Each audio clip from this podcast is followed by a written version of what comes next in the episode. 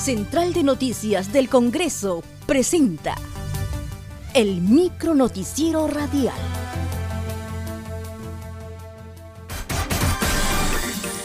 ¿Cómo están? Les saluda Ney Suceda. Hoy es 24 de abril y esas son las principales noticias del Congreso de la República.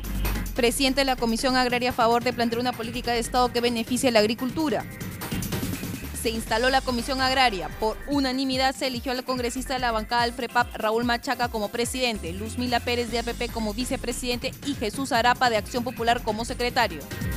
En su discurso inaugural, el presidente del Grupo de Trabajo Machaca Mamani sostuvo que el reconocimiento al sector agrícola se debe manifestar a través de políticas públicas. En la agenda de la comisión se encuentra el problema de la titulación de las tierras agrícolas, el fomento de la sociabilidad y el cooperativismo, el apoyo financiero con una tasa al 0% y en otros casos del 1 al 3%, el seguro agrícola, la tecnificación y el desarrollo del mercado directo con el productor. En otro momento solicitó una ampliación del presupuesto público para el desarrollo agrario. Indicó que la lucha es de todos, sin colores políticos. Cabe precisar que los días de las sesiones ordinarias serán los días lunes a las 10 de la mañana. Ministros de Estado invitados a sesión conjunta de tres comisiones. El día martes 28 están citados de forma virtual el presidente del Consejo de Ministros Vicente Ceballos, el ministro de Salud Víctor Zamora y la presidenta ejecutiva de Salud Fiorella Molinelli, a una sesión conjunta de las comisiones de Fiscalización y Contraloría, Salud y Población y la Comisión de Seguimiento Emergencias y Gestión de Riesgo de Desastres COVID-19. Ello con el fin de articular esfuerzos para canalizar las demandas de la población en el contexto de la pandemia.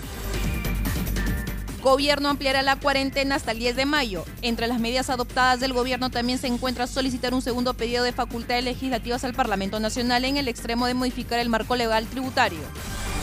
El Congreso de la República te recomienda practicar el lavado de manos para evitar el contagio del COVID-19. Si acudes a centro de abasto, mantén el metro de distancia y usa una mascarilla. Es de uso obligatorio.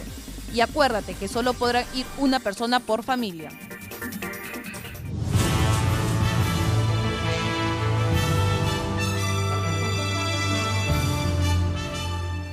Hasta aquí, el micro noticiero radial de la Central de Noticias del Congreso.